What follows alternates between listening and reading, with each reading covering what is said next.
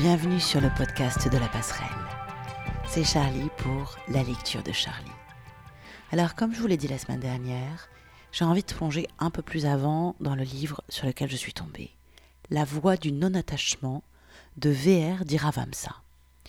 VR d'Iravamsa, si vous n'avez pas écouté le podcast de la semaine dernière, ce que je vous invite à faire vraiment fortement parce que c'est passionnant.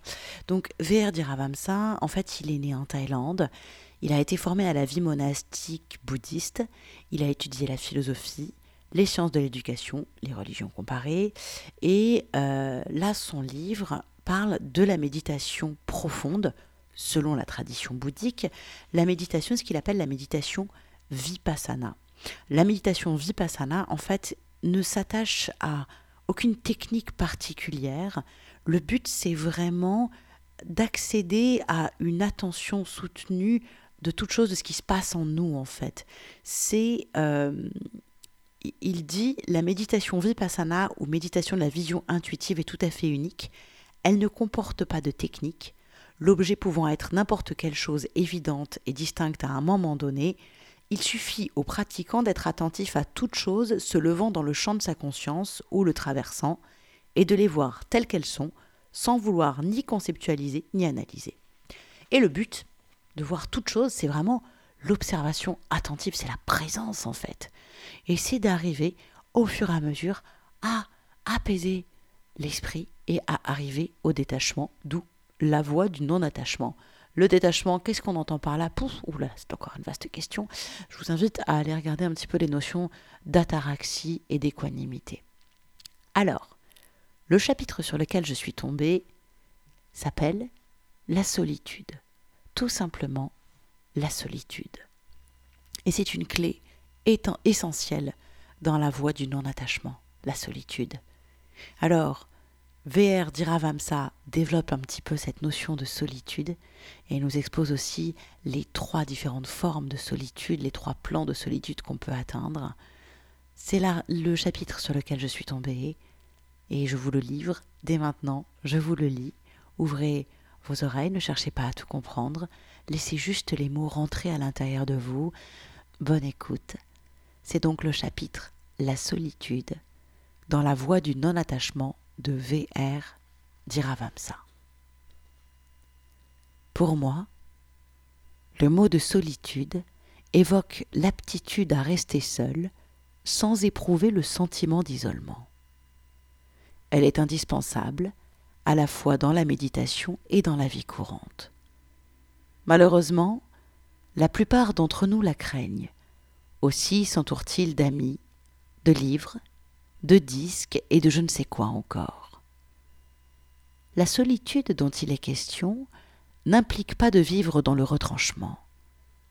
Il importe de savoir la trouver au sein même de la vie, parmi les gens et les objets.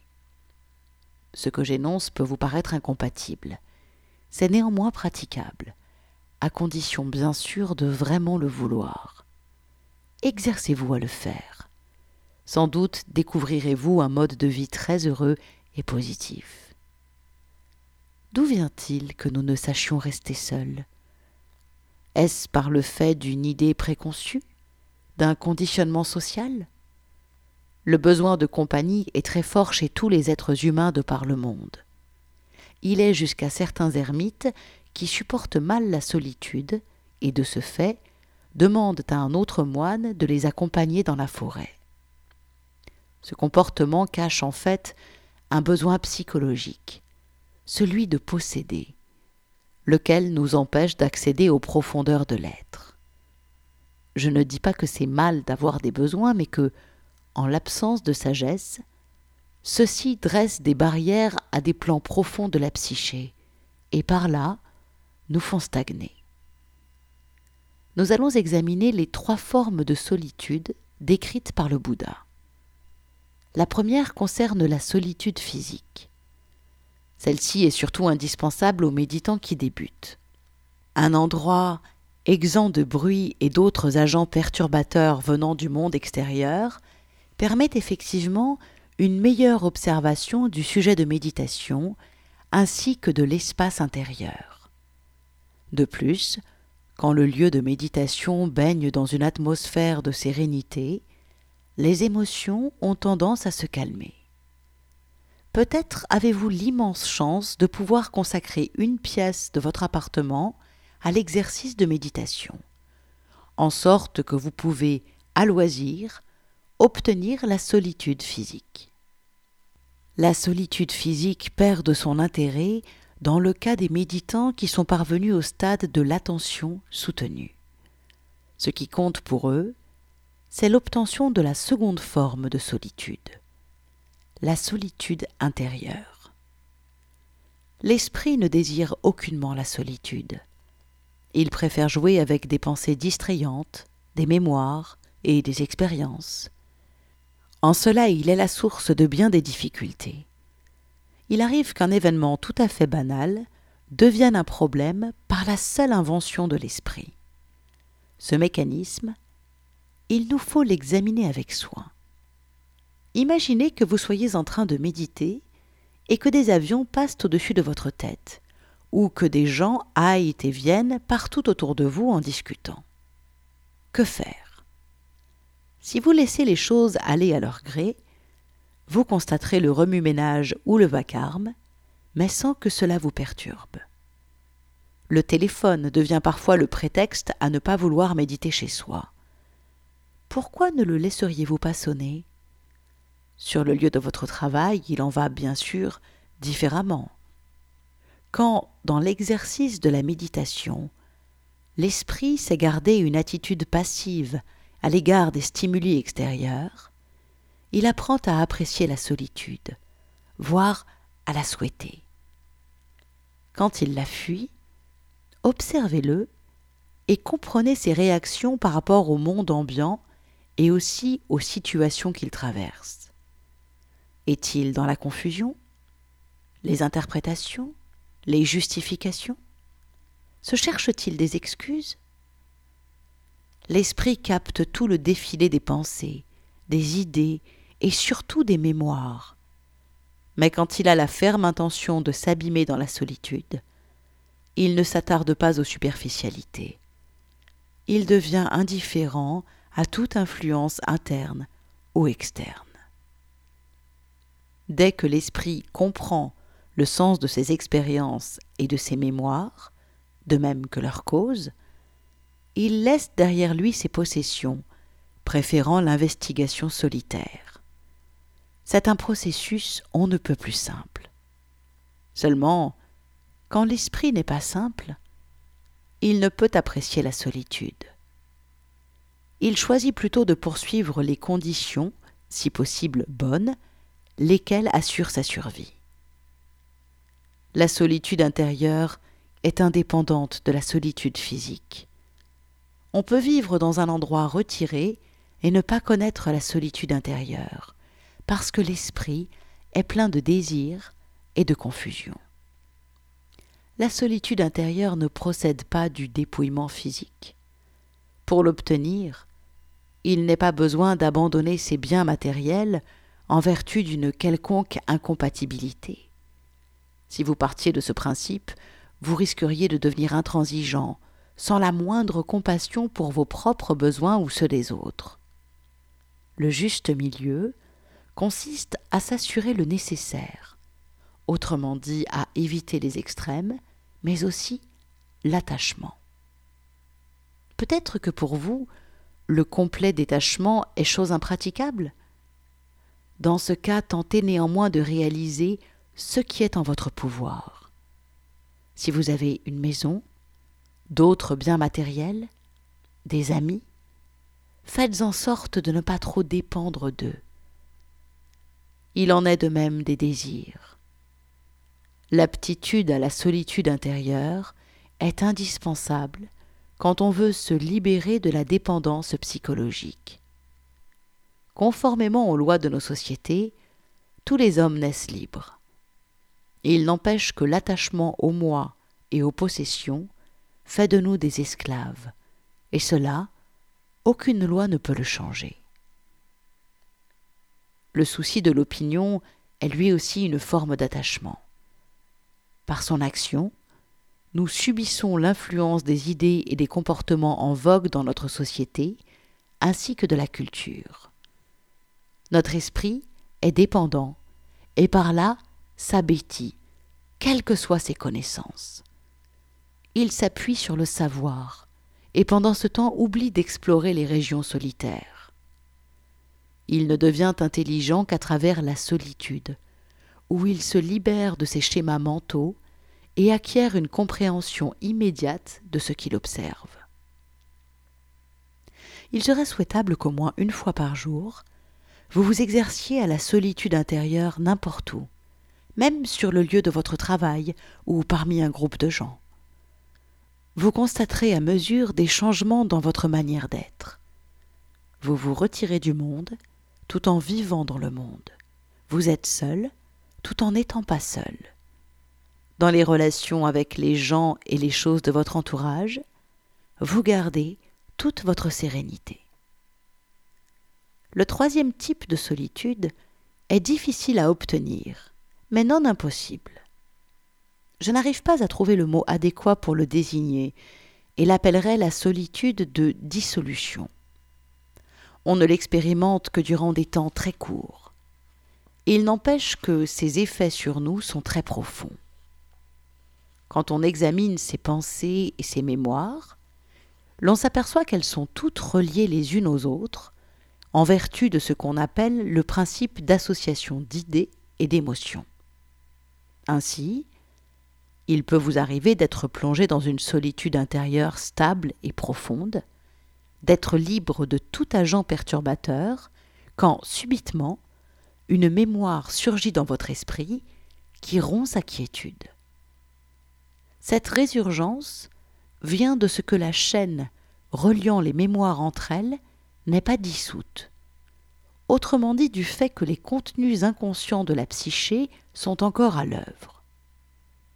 Au moment où cette chaîne se brise, plus rien n'existe. Le rien est cependant très significatif. Il est en même temps plénitude, laquelle n'est exprimable ni explicable par des mots. Pour obtenir cette totale solitude, il vous faut bien sûr accepter d'abord les deux autres. Lorsque le corps se sent à l'aise dans sa posture assise et que toutes ses activités se sont calmées, l'esprit, par contraste, perçoit mieux son agitation. De même, le contenu de ses mouvements est plus nettement discernable, jusqu'à ce que, à un plan de solitude plus profonde, il réalise son équanimité fondamentale. En l'absence de toute activité physique, l'esprit est plus libre de scruter ses propres profondeurs, de comprendre ce qui s'y passe, ce qui en lui ne va pas, et par là, de gagner en stabilité. Cependant, tant que la chaîne de causalité n'est pas dissoute, celle-là peut être détruite à n'importe quel moment, c'est-à-dire l'esprit rappelé au plan superficiel.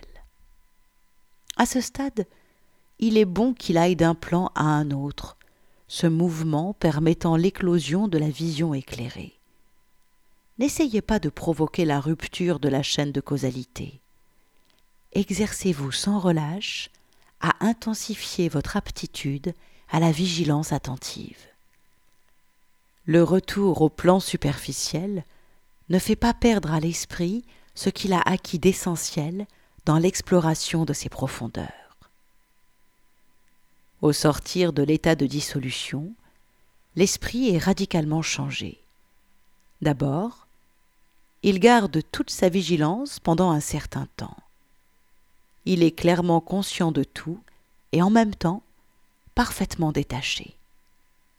Étant libre de tout conditionnement passé, aucun empêchement mental ne vient obscurcir sa vision.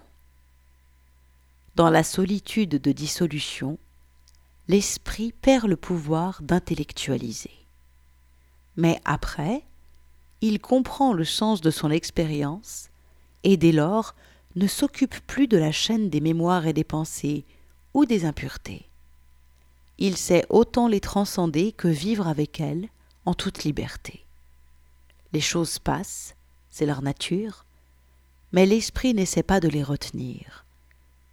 Quand on est capable de rester complètement seul, on ne se laisse plus emprisonner dans le monde phénoménal. On vit en son sein, l'âme en paix. C'est cela le vrai bonheur. Quand on cultive l'idée de fuir les agents perturbateurs et qu'on y réussit, on tombe soit dans le piège de la vanité, ou bien dans celui de ne plus pouvoir tolérer les agents perturbateurs et l'impermanence. En cas d'échec, on cultive le sentiment de culpabilité avec son cortège de frustration, de désappointement et de dépression. Pour éviter tout cela, le seul moyen est de faire pleinement face à toutes choses en vue de les comprendre. Les problèmes surgissent dès lors qu'on veut une chose et tourne le dos à d'autres. Quand vous vous consacrez entièrement à votre investigation, sans aucun mouvement de fuite, l'agir surgit spontanément. Surtout, ne vous inventez aucune excuse pour esquiver la solitude. Si au départ elle vous paraît intolérable, son action libératrice finira un jour par vous la faire apprécier. Voilà, c'était donc le chapitre La solitude dans l'excellent livre La voie du non-attachement de V.R. Diravamsa. Il y a énormément de choses. Moi, j'ai déjà relu quatre fois ce chapitre. Là, je viens de l'enregistrer pour vous le lire. Et à chaque fois, sur chaque phrase, je vois encore des choses différentes et je comprends au fur et à mesure des choses. Les points essentiels que je garderai, c'est qu'il y a la notion très importante de volonté. La solitude demande un mouvement intérieur conscient et volontaire. Ça me fait vraiment penser à la présence, l'art de traquer et aux choses qu'on fait volontairement pour, au fur et à mesure, augmenter, gagner un petit peu plus, un petit peu plus et accroître sa, son attention, sa vigilance soutenue, donc son sentiment de présence. Et plus on va l'accroître, plus les choses vont se transformer au fur et à mesure. Il y a vraiment beaucoup de choses. La solitude physique, facile j'ai envie de dire, il suffit de se mettre, euh, voilà.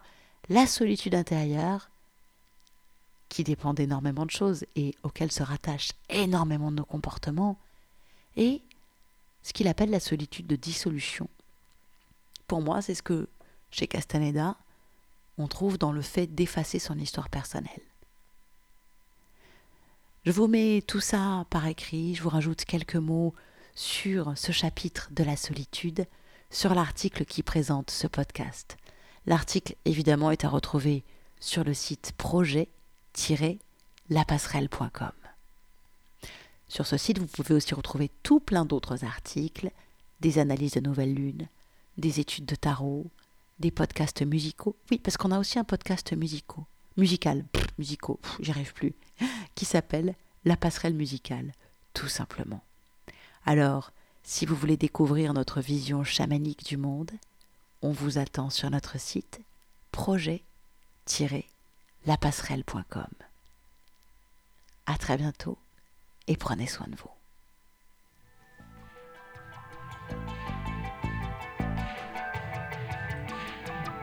Retrouvez-nous chaque semaine sur projet-lapasserelle.com, les carnets de route d'un chaman du XXIe siècle.